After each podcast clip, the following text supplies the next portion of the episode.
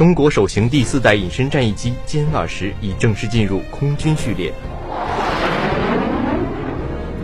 美国国务卿访问沙特和卡塔尔，谋求化解海湾危机。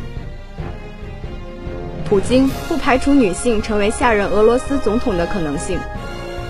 我校积极响应全国大学生征兵工作网络视频会议。这里是新闻进行时。新闻进行时。新闻进行时。关注新闻热点，汇总全球资讯。欢迎收听二零一九年十一月二十二日的新闻进行时。今天是星期五。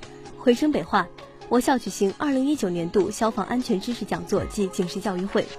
为进一步推动各学院、部门以及全体师生员工关注消防、学习消防、参与消防、统一思想、提高认识、举一反三，严格落实各层级主体责任，全力以赴做好今冬明春火灾防控工作，确保学校安全形势稳定。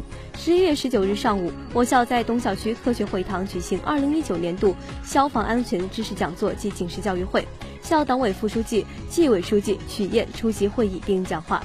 各学院、部处、校直属单位安全工作负责人、教师代表、学生代表共计四百余人参加此次会议。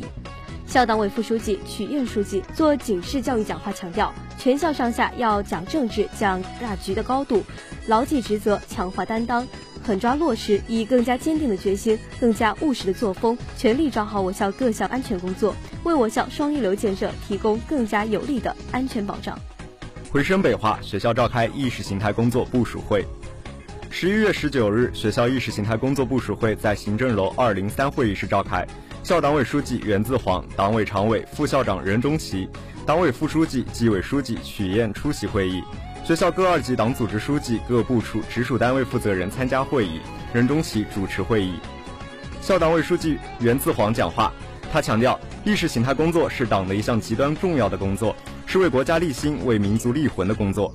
高校作为意识形态工作的前沿阵地，意识形态工作的成效关系到能否坚持党对高校的全面领导，关系到能否坚持社会主义办学方向，关系到能否落实立德树人的根本任务，关系到能否培养社会主义事业的建设者和接班人的重大问题。会上，校党委书记袁自煌与二级党组织代表和部处级直属单位代表签订了《北京化工大学意识形态工作责任书》。